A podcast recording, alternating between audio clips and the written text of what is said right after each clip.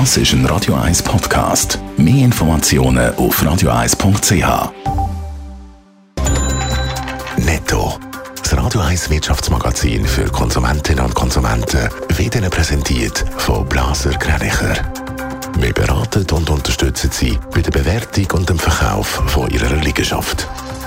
blasergreinicher.ch Raphael Wallimann.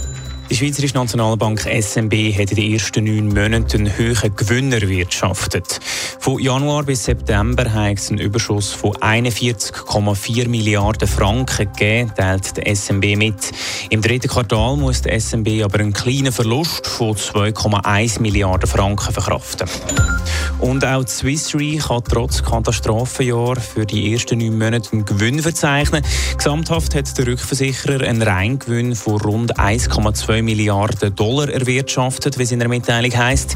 Der Gewinn hätte noch deutlich höher können sein, wenn Swiss Re nicht Rückstellungen wegen Naturkatastrophen in einer Höhe von 1,7 Milliarden Dollar hat müssen Facebook hat sich umbenannt. Der Konzern heißt ab sofort Meta, wie der Facebook-Gründer Mark Zuckerberg gestern bekannt gegeben hat. Mit Meta will das Unternehmen den Fokus auf die virtuelle Welt Metaverse legen. Die Plattformen Facebook, Instagram und WhatsApp behalten ihre Namen.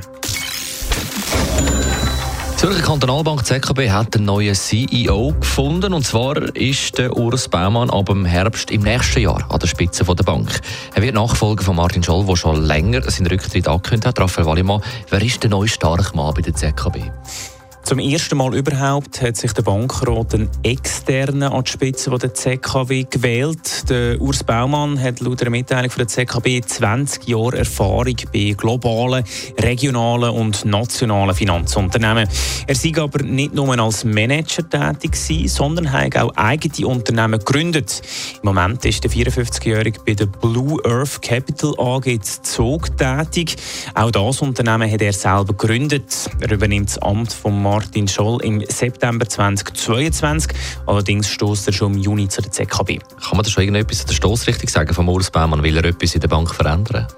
In einem Interview mit der NZZ hat er gesagt, dass die Bank solid aufgestellt sei und keine radikale Neuausrichtung brauche. Es sei aber wichtig, dass eine Firma nicht nur Profit mache, sondern sich auch aktiv für die Gesellschaft und die Nachhaltigkeit einsetze. Als Finanzinstitut haben wir hier einen grossen Hebel. Wenn es gelinge, mehr Geld nachhaltig zu investieren, könnte die ZKB für die Gesellschaft enorm viel leisten. Netto, das Radio 1 Wirtschaftsmagazin für Konsumentinnen und Konsumenten.